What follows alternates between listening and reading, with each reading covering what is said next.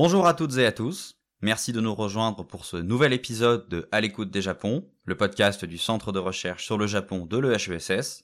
Je suis Valentin Dubanet et aujourd'hui j'ai le plaisir de recevoir Yola Glohagen, docteur en histoire de l'architecture et spécialiste de l'architecture dans le Japon moderne. Après des études d'architecture et un diplôme d'état dans ce domaine, Yola Glohagen s'est ensuite tourné vers l'histoire en se spécialisant sur le Japon et plus particulièrement sur la figure de l'architecte Antonin Raymond, auquel elle a consacré une thèse et dont nous allons parler aujourd'hui dans ce podcast.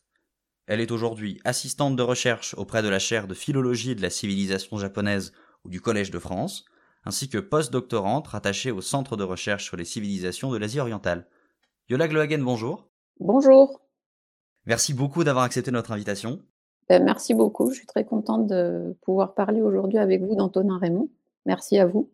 Avant de parler justement d'Antonin Raymond et sur ce qu'il peut nous apprendre de l'architecture des années 20 et 30, j'aimerais tout d'abord, pour commencer, vous interroger sur votre propre parcours et vous demander notamment ce qui vous a amené à devenir historienne de l'architecture et à vous pencher en particulier sur le cadre japonais.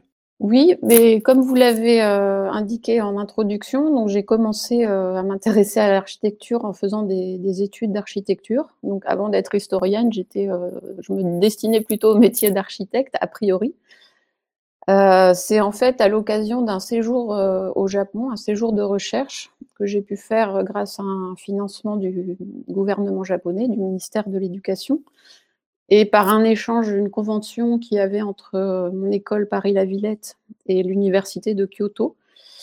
Donc j'ai pu faire ce séjour et c'est dans ce cadre que j'ai commencé à m'intéresser à l'histoire de l'architecture japonaise, en particulier l'architecture moderne pendant ce séjour, donc, on travaillait en collaboration avec des étudiants japonais.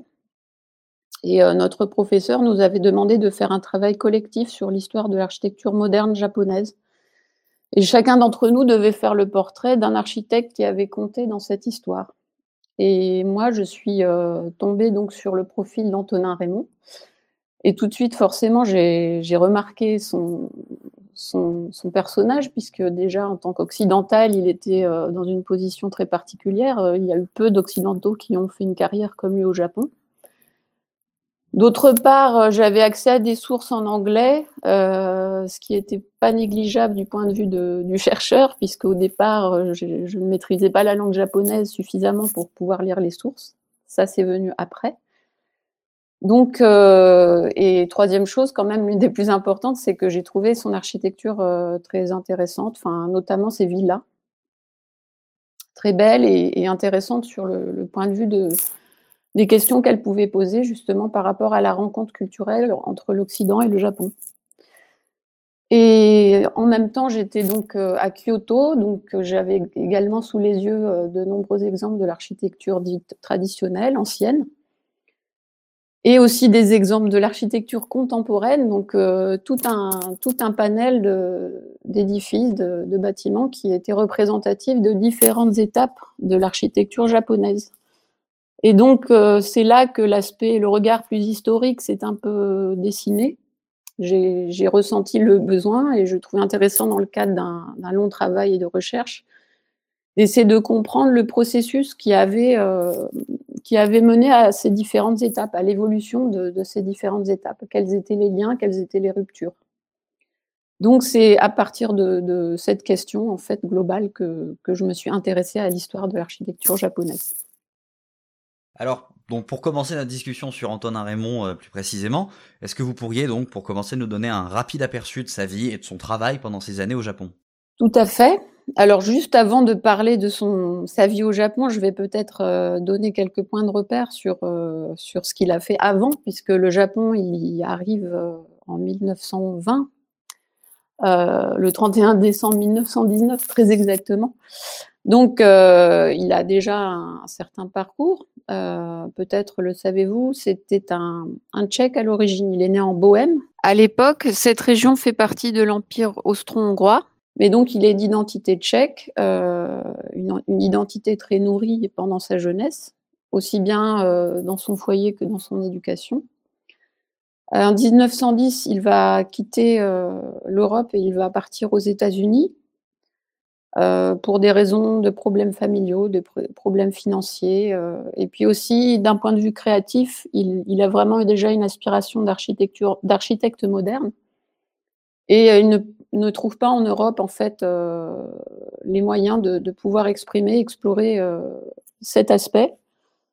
Il a vu notamment les travaux de Frank Lloyd Wright euh, via un portfolio diffusé euh, en 1910 euh, en Europe et il a eu une véritable fascination pour ce, travail.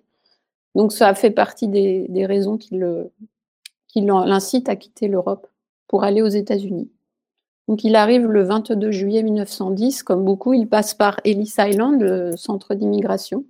On peut d'ailleurs trouver euh, dans les, registres qui sont disponibles euh, en ligne sur le site de ce centre d'immigration, on trouve son nom qui est d'ailleurs mal orthographié, puisque donc, euh, le, nom de Raymond est venu bien après, une fois aux États-Unis.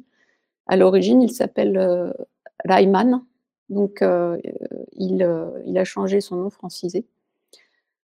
Et euh, donc, il va travailler un temps aux États-Unis, notamment pour Cass Gilbert.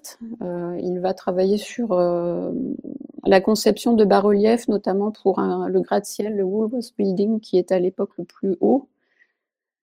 Voilà, il va acquérir des connaissances sur la gestion de l'agence, sur l'architecture, sur l'ingénierie, mais il reste encore assez déçu par l'état de l'architecture. Il pensait que peut-être tous les États-Unis étaient était conçu euh, selon euh, le style de Frank Lloyd Wright, mais il est assez déçu finalement quand il arrive. Il se rend compte que le style, euh, les styles historicistes qui dominent en Europe sont aussi très prédominants aux États-Unis. Mais il y a aussi un aspect moderne, parce qu'au niveau technique, évidemment, avec les, structures métalliques, le développement du béton, il découvre aussi un aspect très moderne. Donc c'est toujours en fait cette cohabitation entre l'ancien, le nouveau. Donc, euh, il va ensuite travailler pour Frank Lloyd Wright, grâce à son épouse Noémie Pernessin, qui est designer et, qui va aussi l'assister euh, dans sa carrière d'architecte à partir du moment où ils vont arriver au Japon. Euh, qui connaît bien la compagne de Frank, Lloyd Wright. elle va, par cette entremise, obtenir la possibilité d'être embauchée, on peut dire, par Frank Lloyd Wright pour elle et pour son époux, donc Antonin Raymond. Donc ils partent vivre quelques mois à Taliesin, la propriété de Wright, qui est le lieu de travail et de vie donc de Wright et de ses, disciples, on va dire. C'est vraiment ça, c'est une équipe autour de lui, de jeunes architectes, donc qui reçoivent les enseignements de, de Wright euh, à la manière d'un maître à ses disciples. Et c'est Wright qui plus tard va, euh, va initier le premier voyage des Raymond au Japon, qui va les inviter pour travailler donc sur le projet de l'hôtel impérial qu'il conçoit pour le Japon euh, à Tokyo. Et à partir de 1921, euh, Antonin Raymond va, voir les possibilités, le potentiel euh, qu'il y a pour lui de devenir vraiment un professionnel à part entière, indépendant au Japon. Il y a une grande demande pour l'architecture moderne et occidentale. Et cela, ajouté à des conflits personnels euh, et, euh, disons, professionnels aussi avec Wright, va faire qu'il va ouvrir sa propre agence en 1921. Et à partir de là, va commencer une carrière euh, très prolifique qui va s'étendre jusqu'aux années 70 avec une interruption pendant la Seconde Guerre mondiale. En tant qu'Américain, il est contraint de, de quitter le, Japon. Donc il repart aux États-Unis et pendant une dizaine d'années, il va rester aux États-Unis, mais il ne va pas totalement couper les ponts avec le Japon. Il va y retourner après-guerre et voilà, contribuer aussi à la reconstruction. Alors, question presque rituelle pour un, travail euh, d'ordre euh, historique. Sur quel type de sources vous êtes-vous appuyé pour retracer l'itinéraire d'Antonin Raymond? Euh, Quel type de documents a-t-il laissé de son activité? Quel bâtiment subsiste peut-être ou pas de son travail, notamment au Japon? Alors pour mes recherches, je me suis principalement appuyé, enfin pour ce qui est des sources primaires, il a laissé des écrits euh, Antonin Raymond a beaucoup communiqué, activement communiqué et activement euh, désiré transmettre en fait euh, son idée de l'architecture, son parcours, parler du Japon, parler de l'architecture moderne, c'est quelque chose qu'il a commencé à faire dès 1935, notamment à travers deux publications. Il a publié deux livres sur ses travaux. Il avait un souci de, promotion aussi de son, travail vis-à-vis de ses pairs, vis-à-vis notamment de, de l'Occident. Il n'était pas coupé du monde, bien qu'il ait passé une grande part de son, de son temps et de sa carrière au Japon. Il a toujours été en contact avec la communauté des architectes modernes en Occident, auquel il souhaitait vraiment être rattaché. Donc, cela fait qu'il a rédigé beaucoup d'articles, beaucoup de conférences notamment, destinées aux, architectes du, monde entier. Il a également rédigé une autobiographie euh, donc ça, c'est pour la partie écrit. Ensuite, euh, évidemment, lorsqu'on étudie l'architecture, on s'intéresse aux bâtiments et pour cela, on a deux types de sources. Euh, les dessins d'architecture, tout d'abord. Alors, ce sont les plans, vraiment les plans, les coupes, les dessins hum, techniques. fort heureusement, il en reste un certain nombre, en tout cas pour ce que j'ai étudié moi en particulier, qui sont les villas euh, j'ai pu avoir accès grâce à l'agence qui est toujours en activité et qui garde, euh, donc qui a ses archives.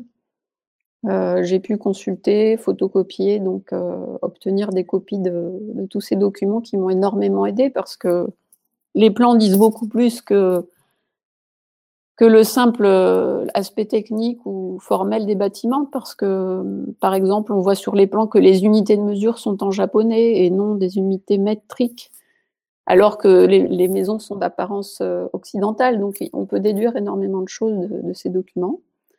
Il y a également des photographies d'époque. Euh, j'ai pu trouver, grâce à d'autres archives euh, privées cette fois-ci, de l'un des collaborateurs de, de M. Raymond, des photos donc d'origine prises lorsque les, maisons, les villas étaient achevées encore une fois, de ces photos, de la manière dont elles sont prises, des angles, de ce qu'on y montre ou de ce qu'on n'y montre pas, on peut, on peut également déduire beaucoup de choses. Voilà, et après, sinon, il y avait les, sources secondaires de collègues historiens aussi qui, travaillent sur ce sujet. Et comme je l'ai dit au début, j'étais surtout contente de pouvoir accéder à des sources en langue occidentale parce que c'était tout de suite, ça m'a permis tout de suite de commencer à travailler sur le fond et peu à peu, j'ai commencé à intégrer aussi euh, des sources euh, secondaires en, japonais, qui m'ont aidé à voir notamment le regard des employés japonais de l'agence, qui ont livré des témoignages très intéressants euh, dans des publications, des revues d'architecture, des choses comme ça. Alors vous l'avez précisé, l'arrivée d'Antonin Raymond au Japon est avant tout liée à sa participation à la construction de l'hôtel impérial dirigé par Frank Lloyd Wright. Il s'agit d'un fait qui est doublement important, d'abord parce qu'il s'agit pour lui d'une expérience importante, et qui participe à un moment phare de l'architecture dans le Japon contemporain, mais aussi parce que l'hôtel impérial constitue une institution centrale dans le monde social des Occidentaux de la haute société du Japon. Est-ce que vous pourriez donc revenir sur cet épisode de la construction de l'hôtel impérial, et notamment sur les différentes conceptions architecturales qui président à l'élaboration de ces plans? Euh, Oui, donc comme je l'ai indiqué tout à l'heure, la raison qui est à l'origine de la, venue de Antonin Raymond au Japon est justement le projet de, de l'hôtel impérial, euh, qui a été euh, pour lequel Frank Lloyd Wright a reçu une commande. C'est un projet qui s'étend sur euh, de nombreuses années, puisque si on prend vraiment le tout début, la commande 1914, jusqu'à son, enchaînement, son achèvement en 1923, euh, on voit que c'est un projet qui s'étend sur de nombreuses années et qui a fait, euh, qui a traversé de, multiples péripéties, notamment euh, en raison des, problèmes techniques dont on pourra parler par la suite. Tokyo était déjà doté à l'époque d'un hôtel impérial qui avait été construit en 1890 par un architecte japonais du nom de Watanabe Yuzuru, mais sur la base de dessins réalisés par euh, un architecte allemand du nom de Heinrich Manns. Donc à l'époque, c'était une, euh, une façon de faire courante. On est encore dans la période Meiji et euh, la plupart des bâtiments institutionnels qui sont à l'époque construits dans un style occidental, ou considérés comme modernes, le, sont par, par des, architectes occidentaux, soit qui sont employés par le gouvernement japonais, invités au Japon, soit dans certains cas conçus à l'étranger et ensuite dont les, dessins sont rapatriés au Japon et le bâtiment réalisé sous la supervision d'un architecte japonais. Donc, Frank Lloyd Wright est ensuite commissionné pour construire ce nouvel, ce nouvel hôtel impérial destiné à accueillir la communauté occidentale, les élites japonaises. C'est le lieu principal, le lieu central de la vie de la communauté internationale de Tokyo. pour ce qui est des, caractéristiques architecturales, eh bien, ce qu'on remarque en voyant les photographies, c'est tout d'abord son aspect très minéral. Il a été construit avec une roche volcanique qui s'appelle la pierre d'Oya. C'est une roche qui est composée de, lave et de cendres. Donc, elle, se caractérise par sa couleur, sa texture très poreuse. Cette texture très poreuse euh, facilite euh, notamment la taille. Et si on regarde des photographies qui permettent d'avoir euh, une vue assez détaillée des, façades, on peut voir que, le style est très ornementatif. Par conséquent, cette, pierre a donné des facilités pour pouvoir sculpter des, ornements. à cette époque, on dit que le style de cet hôtel est dans le style Maya Revival, mais du point de vue des grands principes, c'est-à-dire euh, cette silhouette très horizontale, la fluidité des espaces à l'intérieur, la manière de, joindre euh, l'extérieur, l'intérieur, c'est caractéristique de l'architecture organique que euh, Wright a développée dès la fin du XIXe siècle et qui fait un petit peu son, sa caractéristique en tant qu'architecte. Euh, pour ce qui est de la structure, évidemment, qui est très importante étant donné que, que le, Japon est soumis au tremblement de terre, euh, elle est en béton armé. Donc la pierre Oya est un parement, mais vraiment la structure, le squelette de, l'édifice est en béton armé. Et, euh, cet édifice fait date dans l'histoire de, l'architecture japonaise, du point de vue technique aussi, parce qu'il a pu résister relativement bien au grand tremblement de terre du Kanto qui a lieu en septembre 1923, d'ailleurs euh, le jour de l'inauguration. Et hum, donc il y a tout un principe de, fondation euh, sur des piles. En fait, l'idée étant de multiplier au maximum la, portée des charges sur le sol.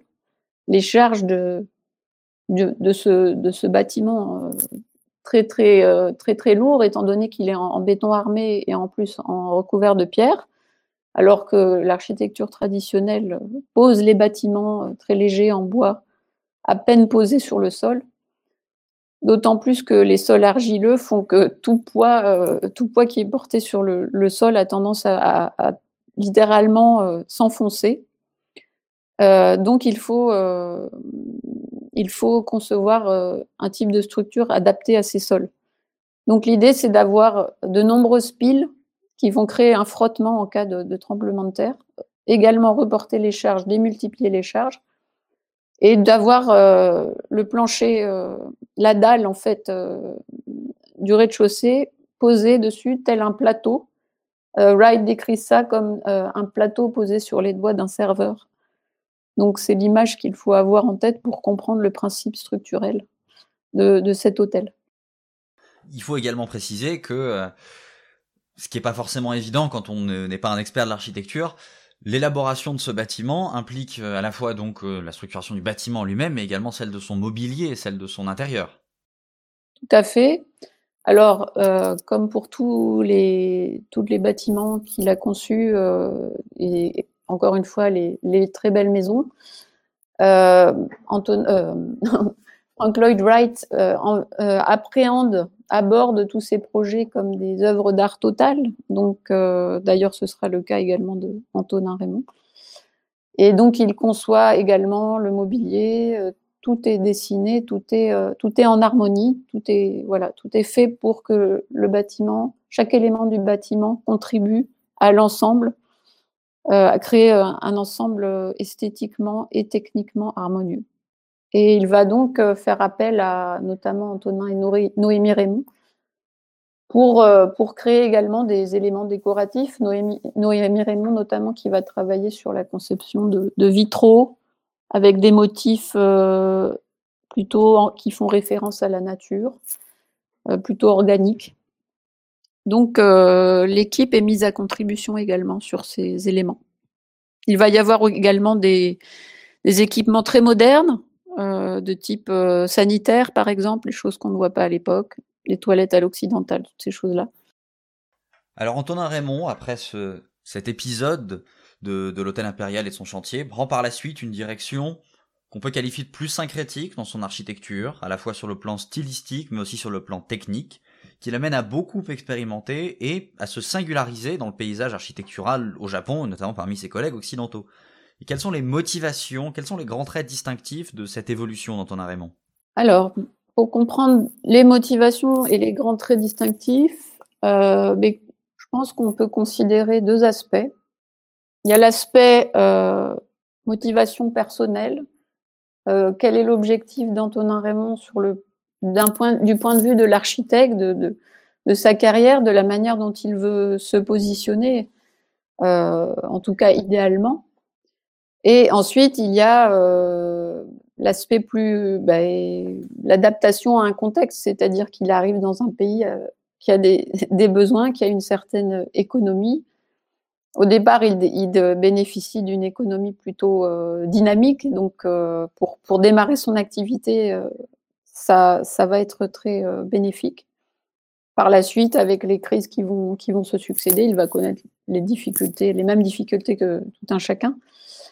D'un point de vue personnel, euh, ce qui est intéressant, enfin ce qui est, euh, je pense, caractéristique de son, de son approche, c'est que d'une part, il souhaite vraiment intégrer la culture locale dans sa conception d'une architecture qui soit moderne, donc moderne littéralement, c'est-à-dire de son temps, qui corresponde aux besoins du temps actuel et, euh, et également de, de, de, se positionner, de, de, de s'intégrer, d'être reconnu en tant que, que, membre à part entière de la communauté des, des pionniers de l'architecture moderne occidentale. C'est quelque chose qu'il a toujours euh, eu à cœur de faire. Donc, euh, pour cela, euh, il doit euh, faire avec le contexte qui est, qui est le, contexte du Japon, le contexte local. qui sont ses clients, par exemple Donc, sa manière d'approcher l'architecture va dépendre des, personnes pour qui il la crée. Donc, ses clients font, partie des élites. Il n'a vraiment travaillé pratiquement que pour les élites. Donc, les lieux de rencontre de ces personnes sont l'hôtel impérial notamment, l'entourage de Frank Lloyd Wright, à ses débuts en tout cas, euh, des clubs, des clubs de gentlemen comme le Tokyo Club, le Tokyo Golf Club, le Tokyo Tennis Club, pour laquelle d'ailleurs il va réaliser des, bâtiments. Donc, ils sont vraiment des lieux de rencontre euh, où on peut lier, euh, faire connaissance avec des, de riches industriels, des, membres issus de l'aristocratie, euh, des hommes politiques, voilà. Donc il va, euh, par ce, biais-là, pouvoir développer tout un réseau de, clients. Et l'autre facteur qui préside donc au développement de son activité, ce sont les besoins. Donc il y a énormément de besoins euh, en édifices de type industriel. C'est une période très dynamique sur le développement des infrastructures usines, ports, euh, gares, hôpitaux, euh, tous, les, types de bâtiments industriels, immeubles de bureaux, écoles. Il a fait énormément d'écoles, de campus, euh, également des bâtiments religieux. voilà, donc et puis aussi d'un point de vue personnel, le, challenge, en tout cas au départ, c'est de rompre avec le style, l'influence stylistique de Wright, parce qu'il a travaillé de nombreuses années, il est très proche de Wright.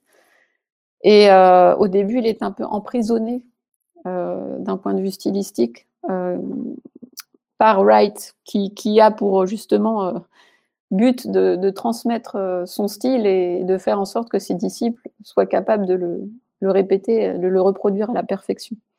Donc, dans un premier temps, il passe par une phase un petit peu difficile où il essaye de se détacher de ce style, mais il a, il a du mal. On peut le voir très bien en étudiant les plans, les différentes villas. Euh, il y a des espèces de, superpositions parfois un peu étranges. Et donc, du point de vue des villas, donc encore une fois, qui, qui, sont les objets auxquels je me suis le plus intéressée dans ma thèse, euh, il va très vite pouvoir définir un certain nombre de critères et de contraintes euh, qui vont un peu définir une sorte de charte technique, pas uniquement technique, mais euh, sur la conception des bâtiments, les plans, les, fonctions qui sont nécessaires. Et notamment, il y a toujours la superposition entre euh, l'habitat traditionnel, l'habitat prémoderne et l'habitat moderne, c'est-à-dire que même si euh, la clientèle manifeste le désir de, de, de posséder une, villa de style occidental, il y a toujours le désir également de conserver, si ce n'est euh, une autre villa euh, de style euh, prémoderne. Donc sur le même terrain, on peut trouver le, le, cas de figure où il y a deux villas, une moderne et une traditionnelle, où ce que fait Raymond et ce qui va être la spécificité de son approche, c'est d'essayer de justement intégrer les deux. Donc il appelle ça, lui, la synthèse, faire une synthèse entre cet héritage ancien auquel les Japonais sont encore euh, attachés d'un point de vue euh, de, l'usage. Par exemple, pour donner un exemple concret, l'usage des tatamis. Ça, c'est un des éléments qui, qui perdure. Peut-être même de nos jours, c'est le dernier élément qui, qui est euh, témoin de, de l'usage ancien et de l'architecture ancienne japonaise. Dans les foyers, euh, la manière de traiter les espaces euh, intimes, les espaces où on peut recevoir. Il y a aussi des choses assez euh, euh amusantes comme le fait d'avoir deux cuisines ou deux salles de bain, euh, ou dans une salle de bain avoir un, un, un, une partie qui, est, qui comporte le bain japonais avec donc tous ces usages liés à l'hygiène corporelle, mais également une douche euh, toute carrelée de blanc comme on pouvait faire à l'époque. Et pour les cuisines, c'est pareil. Il y a, il y a des, ustensiles spécifiques à la préparation des repas japonais et occidentaux. Euh, également dans les espaces intimes comme les chambres, euh, notamment dans l'espace des femmes, il y a souvent euh, un lieu où elles peuvent euh, s'habiller en kimono ou se maquiller ou prendre soin d'elles et euh, avec des tatamis et dans la même pièce un lit moderne, un lit à l'occidental. Euh, voilà, on trouve ça également dans le traitement des matériaux. Donc il y a toujours cette cohabitation en fait entre euh, l'architecture prémoderne, les usages anciens et un désir de, de modernité chez la clientèle japonaise. Et donc, paradoxalement, cette volonté de synthèse, cet effort de synthèse peut parfois, comme vous le montrez, se caractériser dans une vraie superposition de cet Occident et de ce Japon. Oui, parfois on assiste à une superposition et plus on avance euh, dans le temps, euh, plus on sent que ces deux éléments sont, sont intégrés, sont mêlés. Et parfois, lorsque j'ai fait euh, dans ma thèse des analyses de des analyses de euh, architecturale sur les villas, euh, à la fin, je je pouvais plus, enfin, ça n'avait plus d'intérêt en fait. Au début, c'était très clairement cet élément est japonais, cet élément est occidental. Euh, mais ce qui était intéressant, c'était de voir justement comme ces ces frontières se disparaissaient peu à peu et les deux étaient totalement intégrés. À partir des, de la fin des années 30, on commence à arriver dans, dans ce, ce cas de figure. Alors, vous, on a parlé un peu du cabinet d'Antonin Raymond, et euh, notamment un point intéressant que vous mettez en évidence, c'est le fait que, à ses débuts, le cabinet d'Antonin Raymond comprend un certain nombre d'associés occidentaux, bien sûr, mais progressivement, il tend à inclure des apprentis japonais qui se forment à l'architecture dans une pratique donc relativement occidentalisé, malgré ce que vous avez précisé d'efforts de, de synthèse, y compris sur le plan technique. Quelles étaient les motivations d'Antonin Raymond dans cette volonté de formation d'architectes japonais? Euh, et quel a été le devenir de ces japonais euh, formés à l'architecture une fois sortis du cabinet de Raymond? Alors, euh, ici aussi, il y a plusieurs, points quand on veut penser aux motivations. Ben, comme je l'ai dit, Antonin Raymond a toujours eu un, besoin de, transmettre. Je pense qu'il il s'est considéré vraiment comme un passeur, comme un, peu comme son, maître Frank Lloyd Wright, qu'il a, a beaucoup critiqué, puis avec qui il a eu des, des heurts, mais en fait, je pense qu'ils avaient un tempérament assez similaire. Et donc, il s'est positionné euh, tout de suite en, qualité de, maître et euh, il s'est entouré de, jeunes japonais parce qu'il bah, était bien conscient que c'était tout de même euh, assez jeunes architectes de, construire le Japon du futur. Et de ce point de vue, il avait une mission de, formation. À l'époque Meiji, le Japon a fait venir énormément d'occidentaux dans tous les domaines pour former toute une génération euh, japonaise. Là, nous ne sommes plus dans le cas des, donc des oyatoi, ce que l'on appelait les oyatoi, les employés du gouvernement euh, japonais venus de l'étranger.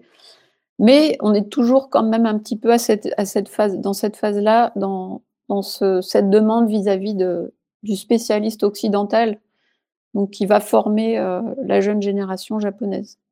Néanmoins, euh, il faut vraiment garder euh, à l'idée que il est dans une relation d'interdépendance avec ces jeunes japonais parce que il est au Japon, il est, il n'est pas chez lui, il est, au Japon.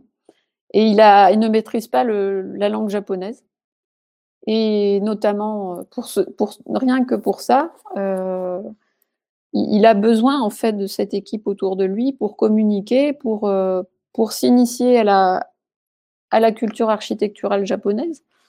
Bon, il a évidemment fait énormément d'observations, mais euh, il y a des éléments techniques où pour acquérir certaines connaissances, il ne peut pas faire, euh, voilà, l'impasse sur, sur un contact avec, avec les Japonais. Et puis aussi parce que ça l'intéresse tout simplement. Il, s'intéresse à la culture. Il, n'est pas là juste en tant que expatrié qui, qui est là pour, euh, pour travailler, pour euh, concevoir son architecture occidentale, mais sans s'intéresser à la culture locale, ce qui a pu être le cas euh, de certains architectes. Lui, il, s'implique vraiment, il fréquente la société japonaise. D'ailleurs, il précise que sa femme et lui fréquentent des, des petits clubs, des sociétés de collectionneurs notamment. Euh, ils, étudient, euh, Noémie Pernessin, elle étudie les arts japonais, l'arrangement floral, la calligraphie. vraiment, ils cherchent à s'intéresser euh, à, la, communauté d'artistes, d'intellectuels japonais, ce qui n'est pas forcément courant à l'époque. Donc, si on revient sur, par exemple, le profil de trois architectes qui ont, qui ont compté, euh, je peux vous citer euh, le plus connu qui est Maekawa Kunio. Donc, euh, ce jeune architecte, alors je vais d'abord vous donner leur nom. Maekawa Kunio, Yoshimura Junzo et George Nakajima sont, trois, jeunes architectes qui vont travailler à l'agence d'Antonin Raymond à différents stades de leur vie, mais plutôt au début, plutôt dans les années, fin des années 20, début des années 30. Ils sont chacun d'eux, chacun d'eux est important pour, euh, pour différentes raisons. Maekawa Kunio, euh, il, euh, il, revient de Paris lorsqu'il intègre l'agence de, de, Raymond en 1930, où il va rester cinq ans. Il a travaillé avant cela pendant deux ans dans l'agence de Le Corbusier. Et donc, pour, pour Antonin Raymond, c'est vraiment un, un allié crucial puisque à cette époque, Antonin Raymond conçoit beaucoup de villas dans un style très corbuséen, on peut dire. Et euh, par l'intermédiaire de Maekawa Kunio et de son expérience, il va avoir un contact euh, pratiquement direct avec, euh, la conception de l'architecture selon le Corbusier. Donc Maekawa Kunio va, superviser de nombreux projets. Et par la suite, il va il, va, il va quitter euh, l'agence en 1935 et euh, faire sa propre carrière. il va être notamment, il va, il va surtout se distinguer à partir des lendemains de la, Seconde Guerre mondiale. Donc, il va venir un des acteurs majeurs de l'architecture moderne d'après-guerre. Et d'ailleurs, euh, il fait partie d'une lignée d'architectes connus, puisqu'il est le professeur lui-même de Tange Kenzo, qui est un autre euh, grand architecte euh, moderne japonais.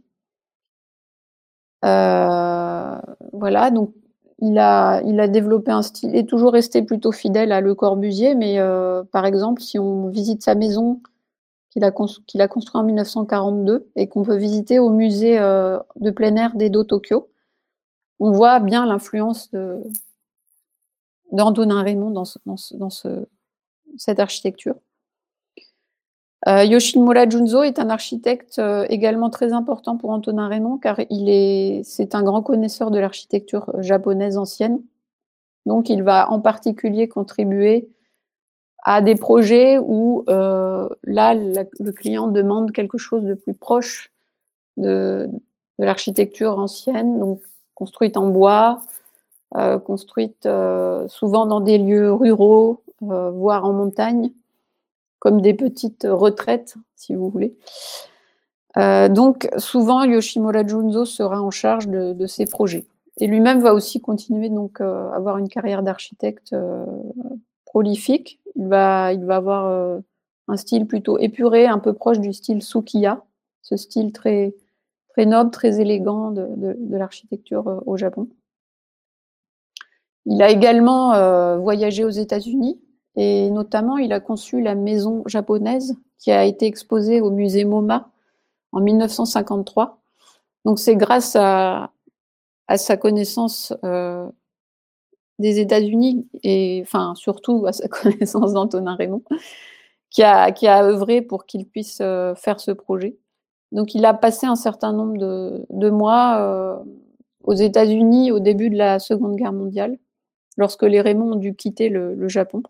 Il les a rejoints aux États-Unis, il les a aidés à, monter leur, euh, leur, agence et leur ferme euh, en Pennsylvanie. Ils ont recréé un petit peu un univers similaire à Taliesin, un lieu de vie et de travail pour, euh, encore une fois, former de jeunes architectes. Et le troisième personnage qui, est resté dans l'histoire, et George Nakajima, qui lui, en fait, est un japonais euh, né aux États-Unis, qui a fait ses études aux États-Unis. Et il est allé euh, au Japon dans les années 30. Et il a travaillé quelque temps avec Antonin Raymond. Et il est ensuite, euh, il a été l'un des acteurs principaux de la construction de d'un ashram par les par les Raymond en Inde, à Pondichéry. Et par la suite, il est retourné aux États-Unis et actuellement, il est plutôt connu comme euh, ébéniste en fait. Il travaille le bois, il fait du mobilier, des objets.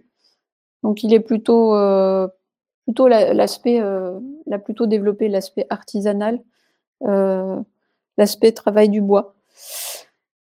voilà, donc c'est ces trois profils différents qui sont qui sont importants dans, dans l'agence d'Antonin Raymond, mais voilà, il a aussi employé des occidentaux évidemment.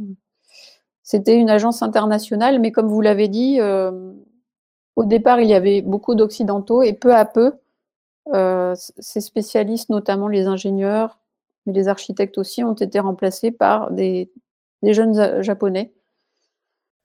Alors j'aimerais revenir sur un point que vous mettez en évidence dans vos, dans vos travaux, qu'on pourrait presque qualifier d'histoire des techniques, qui me semble très intéressant, ou auquel en tout cas on porte beaucoup d'attention au CRJ, c'est en fait la question des difficultés inhérentes aux importations de techniques dites étrangères, qui se heurtent assez fréquemment à des questions de savoir-faire local ou à des spécificités des matières locales, euh, des matières premières locales. Et c'est particulièrement visible dans le cas de, l'usage du béton, sur lequel j'aimerais que vous euh, reveniez, parce que je pense que c'est vraiment un exemple assez représentatif de ce que c'est réellement que ce qu'on appelle très rapidement un transfert des techniques, ce qui peut sembler extrêmement simple et extrêmement transposable quand c'est présenté sous cet angle. Oui, tout à fait. Euh, l'aspect technique est, un, est une part très importante de l'expérience d'Antonin Raymond au Japon et aussi de, sa contribution. D'ailleurs, euh, souvent, lorsqu'on pose la question à des, personnes, est-ce que vous connaissez Antonin Raymond euh, Pourquoi est-il pourquoi, le connaissez-vous? C'est souvent l'aspect technique qui revient dans les réponses plutôt que l'aspect architectural. Euh, c'est plus l'aspect technique et notamment celui lié à, sa contribution dans, le développement de l'utilisation du béton et dans l'amélioration de, des techniques de construction en béton. Euh, Lui-même en a particulièrement développé l'usage euh, dans ces villas, ce qui était à l'époque relativement rare d'utiliser du béton armé dans, le domaine de résidentiel. C'était un matériau coûteux. Euh, à l'époque où il arrive, euh, on est encore euh, obligé d'importer de nombreux matériaux, principalement des États-Unis et non seulement des matériaux, des matières premières, mais aussi des, techniques de, mise en œuvre.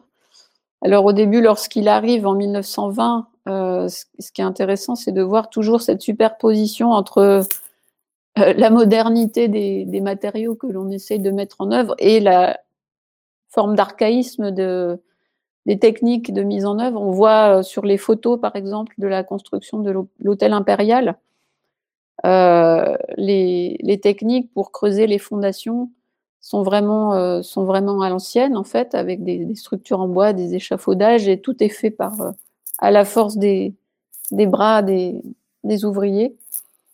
Et petit à petit, euh, on, va, intégrer des, des, outils, des, techniques modernes. Donc, au départ, il va être contraint d'importer des machines euh, pour creuser les piles de fondation, par exemple, importées des, États-Unis. Et puis petit à petit, à partir des années 30, euh, bah ces, éléments vont commencer à être développés au Japon même. Mais même jusque dans les années 35, même la fin des années 30, il y a, il y a encore beaucoup de beaucoup d'expérimentation, notamment euh, lorsque Raymond, Antonin Raymond conçoit les villas en, en béton il souhaite les laisser euh, brutes de décoffrage. Parce que c'est voilà, une approche esthétique du béton, comme on peut trouver ce discours chez Auguste Perret ou euh, Le Corbusier, qui sont des, des figures de proue du mouvement moderne en Occident. Et euh, il souhaite aussi par là s'inspirer de la, l'approche des matériaux dans l'architecture ancienne japonaise, essayer de, les transformer le moins possible, de les garder dans l'état le plus naturel, entre guillemets, possible si on peut parler d'état naturel pour du béton. L'idée de ne pas tout recouvrir d'enduit, de peinture. Euh, euh, donc, euh, cela pose beaucoup de problèmes parce que pour pouvoir laisser brut de décoffrage un béton, il faut qu'il soit de, particulièrement bien fini. Sinon, l'eau peut s'infiltrer à l'intérieur, euh, créer des. Le gel peut, se, peut casser euh, les éléments du béton. Euh, accéder euh, aux éléments euh, en fer qui, composent le renforcement. Donc ça, pose tout un problème, toute un, une série de, problèmes techniques auxquels il faut remédier. Et donc notamment le, développement de coffrages qui soient adaptés. Au départ, on utilise des matériaux non nobles, des, matériaux très bon marché, des planches en, en, en, en sugi, en, cèdre, euh, donc il faut, il faut essayer, il faut essayer, il faut détruire, reconstruire. Euh, il y a des descriptions de scènes euh, très imagées euh, sur les chantiers de, de bagarres, de, disputes. De, on sent la tension qui régnait sur les chantiers euh, parce que parfois on n'arrivait pas à, obtenir les résultats escomptés, donc il fallait tout casser. Donc le, les ouvriers ou les contremaîtres se rebellaient un peu parce que bah, c'était beaucoup de travail. Mais les Raymond étaient extrêmement exigeants. C'est quelque chose qui ressort beaucoup dans les témoignages euh, des collaborateurs japonais. Donc n'hésitez pas à détruire quelque chose qui, euh, n'était pas satisfaisant sur le plan qualitatif. Euh, on retrouve aussi le challenge euh, du béton dans, les fondations, comme je vous en ai parlé tout à l'heure. Donc ça c'est pareil, il va y avoir des techniques, des, développé, puis peu à peu euh, standardisé. Et il importe notamment le système NBIC, qui est déjà en, Occident très répandu, et qui a l'avantage de pouvoir être mis en œuvre assez relativement facilement par une main-d'œuvre qui n'est pas forcément euh, très formée euh, sur ce matériau. Euh, donc, on voit lorsqu'on étudie les dessins techniques, les dessins de structure des villas, en béton notamment, que, que, nombreuses d'entre elles utilisent ce système NBIC. Par ailleurs, ce qui peut sembler un peu plus surprenant, c'est a Raymond prend également en compte ce que vous appelez la dimension ritualisée de la conception architecturale, comme la géomancie ou des rituels d'apaisement des esprits au commencement des travaux. Est-ce qu'il s'agit, pour l'architecte occidental qu'il est, d'une contrainte locale inévitable ou véritablement d'un point de spécificité japonaise plus profondément inclus et inséré dans sa conception de l'architecture? Alors là, je dirais que c'est plutôt le respect d'un usage local, D'ailleurs, il en parle, mais il en parle euh, assez brièvement. Euh, c'est quelque chose qu'il fait vraiment à la demande du client. Donc, euh, c'est un usage qui est encore très répandu à l'époque.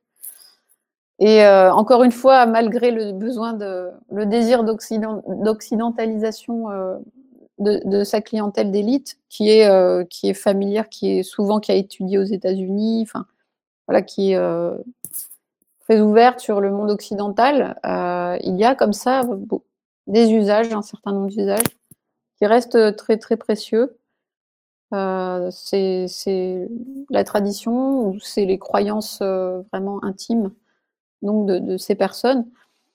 Et donc, lorsque le client en fait la demande, Antonin Raymond bah, se, plie à la, demande sans problème il, a un certain respect pour, ses approches sans les promouvoir lui-même. D'ailleurs, il parle de souvent de, pour ce qui est de la géomancie, le fait de soumettre ses plans à un, devin et ensuite éventuellement d'apporter des modifications par rapport aux, demandes. Euh, euh, il, ne, se sent pas vexé ou il ne prend pas ça de haut du tout. D'ailleurs, souvent, il dit que cela relève du bon sens parce que ça peut être euh, lié à des aspects euh, hygiénistes ou avoir de la lumière, euh, de, l'air, des choses qui pour lui de toute manière tombent sous le sens. Donc c'est pas quelque chose qui, qui l'intègre systématiquement, mais lorsque lorsque le client fait la demande, il respecte totalement ses usages. Pour ne prendre que l'exemple des résidences individuelles, qui constituent une part importante du travail d'Antonin Raymond, vous l'avez rappelé, L'architecture revêt des enjeux culturels et sociaux absolument centraux dans le Japon de l'ère Taisho et du début de l'ère Showa, puisque dans l'esthétique, l'agencement ou la structuration fonctionnelle d'une résidence, ce sont des modes de vie, des structurations du quotidien, plus ou moins occidentalisés ou plus ou moins japonais qui se dessinent. Ces enjeux font parfois même l'objet de débats intenses dans le monde intellectuel japonais, autour de la question récurrente de la juste part d'occidentalisation qui conviendrait ou non au Japon. On pense par exemple à l'écrivain Tanizaki Junichiro qui défend dans son Éloge de l'ombre l'idée selon laquelle le seul art de vivre qui puisse convenir aux Japonais serait celui élaboré par des siècles de perfectionnement de l'architecture et de l'esthétique japonaise, dans un rejet théorique radical du mode de vie occidental. Au-delà de sa seule clientèle, quelle réception, quelle réaction engendrent les expérimentations syncrétiques d'Antonin Raymond parmi les Japonais eux-mêmes? Alors je pense qu'on peut considérer euh, deux deux types de, groupes euh, sociaux ou trois dans, si on veut un peu analyser la réception du travail d'Antonin Raymond. Donc, comme euh, vous l'avez dit, si on se focalise sur les, résidences euh, et qu'on bah, simplement, dans un premier temps, regarde le, cahier de commande, ben, on, remarque que son travail est apprécié et demandé dans une société des élites qui est quand même voilà, assez, assez limitée. Euh, ça correspond à un désir d'être acteur dans, la modernisation du Japon, donc euh, au niveau euh, symbolique et, au niveau concret. Néanmoins, comme je l'ai expliqué lors de cet entretien, cette clientèle reste très attachée à certains usages japonais, donc il n'y a jamais de, rupture complète entre la culture japonaise et la culture occidentale. Et je pense que c'est un des aspects pour lequel euh, Antonin Raymond est très apprécié et demandé. Euh, si on regarde un petit peu les réactions dans la presse, euh, les agences d'architecture, les revues d'architecture, quelques commentaires, mais c'est assez difficile de trouver des commentaires assez mm, profonds ou développés dans les publications. Souvent, ce sont des commentaires assez descriptifs. Euh, les journalistes ne donnent pas beaucoup leur avis. Euh, mais pour l'anecdote, il y avait euh, par exemple, un commentaire sur son, sa résidence d'été construite en bois, donc à Karuizawa, qui est une, un lieu de villégiature pour les, la classe aisée de Tokyo de l'époque. Euh, il a donc construit cette maison en bois, inspirée d'un projet de Le Corbusier, mais donc en bois et très intégré dans un paysage euh, japonais, avec euh, également des éléments de, des tatamis, beaucoup d'éléments de construction japonais. Donc, on sent le, un petit peu le, doute en fait chez, ce journaliste qui n'arrive pas très bien en fait à qualifier cette maison est-elle japonaise, est-elle occidentale? Et justement, ça montre euh, que ce, n'est pas de cette manière qu'il faut regarder le, travail d'Antonin Raymond, puisque son idée n'est pas de faire une maison japonaise ou occidentale, mais de créer cette synthèse, comme il l'appelle, et donc de créer des maisons qui soient modernes, euh, adaptées euh, principalement à leur contexte. Parce que même dans le contexte du Japon, qu'il soit dans un milieu rural ou milieu urbain, il ne va pas du tout avoir la même approche. Donc, euh, il ne faut pas aborder euh, la question en termes de est-ce que cet espace est japonais, est-ce que cet espace est, occidental? C'est plutôt la manière dont ces deux cultures sont, mariées, se rencontrent euh, qu'il faut analyser cette architecture. Ensuite, il y a la réception au niveau de, de la communauté des architectes. du point de vue historique, euh, du point de vue de l'historiographie, on, voit bien que Raymond est totalement intégré euh, dans le panthéon des architectes qui ont compté euh, dans l'histoire de l'architecture moderne au Japon, puisqu'il a fait l'objet d'au moins, enfin, de quatre numéros spéciaux de revues d'architecture importantes dès 1931. Euh, donc des, monographies ou des catalogues qui reviennent sur l'ensemble de ses travaux. Donc euh, c'est le seul architecture occidentale qui a bénéficié de cette visibilité et de cette reconnaissance.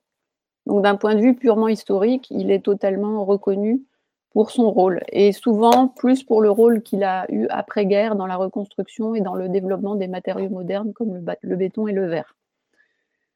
Et ensuite, un dernier point qu'il faut mentionner qui est très important, euh, là, d'un aspect, euh, d'un point de vue beaucoup plus humain, euh, il y a un grand sentiment de, confusion et de, et de doute, un certain ressentiment. Ça, c'est un, une ombre qui plane sur le, la relation entre Antonin Raymond et le Japon, qui est due au fait que durant la guerre, lorsqu'il est retourné aux États-Unis, il a été sollicité par les autorités américaine pour euh, participer à la conception de maquettes euh, à l'échelle réelle d'habitations japonaises pour expérimenter des bombes incendiaires en vue des bombardements qui ont plus, plus tard détruit Tokyo notamment en 1945. Et c'est un événement qui est peu connu à part des, architectes qui, voilà, qui s'intéressent à l'histoire de l'architecture et notamment à Antonin Raymond, puisqu'il n'est pas non plus vraiment l'un des plus connus comme architecte. Mais euh, toute personne qui s'intéresse à, son parcours, et c'est quelque chose qu'il mentionne lui-même dans son autobiographie publiée en japonais en 1970, avant d'être publiée en 1973 en anglais. Euh, donc c'est un épisode qui provoque un certain ressentiment, un certain regret vis-à-vis de, vis-à-vis d'Antonin Raymond et qui a longtemps été euh, assez incompréhensible, puisqu'on sait très bien que Antonin Raymond avait un grand amour du Japon, qui respectait euh, énormément cette culture. Et donc, beaucoup de gens ne, comprenaient pas ce geste, mais il faut rappeler que, que Antonin Raymond est juif et que lors de la, la, Seconde Guerre mondiale, tous ses frères et sœurs ont été, ont été envoyés dans les camps de concentration à, Auschwitz-Birkenau et donc sont décédés ses frères et sœurs. Et donc on peut très bien comprendre que durant cette période-là, euh, il avait un, certain ressentiment vis-à-vis du Japon qui était allié avec l'Allemagne. Et lorsqu'il a seulement évoqué cet épisode une seule fois, et pour se justifier, il a dit que en fait, son souci était de contribuer au fait que la guerre se termine le plus vite possible. Donc, euh, on, peut, comprendre ou pas, mais en tout cas, euh, c'est l'explication qu'il donne. Et donc, euh, c'est un petit peu le seul élément que, que, les architectes japonais ou que les Japonais en général ont, pu, ont pu avoir pour essayer de comprendre ce geste. Et donc, ils ont un petit peu mieux compris son geste, mais sans le pardonner pour autant. Beaucoup de Japonais gardent une forme de ressentiment à son égard à cause de ça. Eh bien, sur ces questions, merci beaucoup, Yola Glogen, d'avoir participé à ce podcast qui est maintenant terminé. Merci de votre écoute et à très bientôt pour un nouvel épisode d'À l'écoute des Japon. Merci à vous.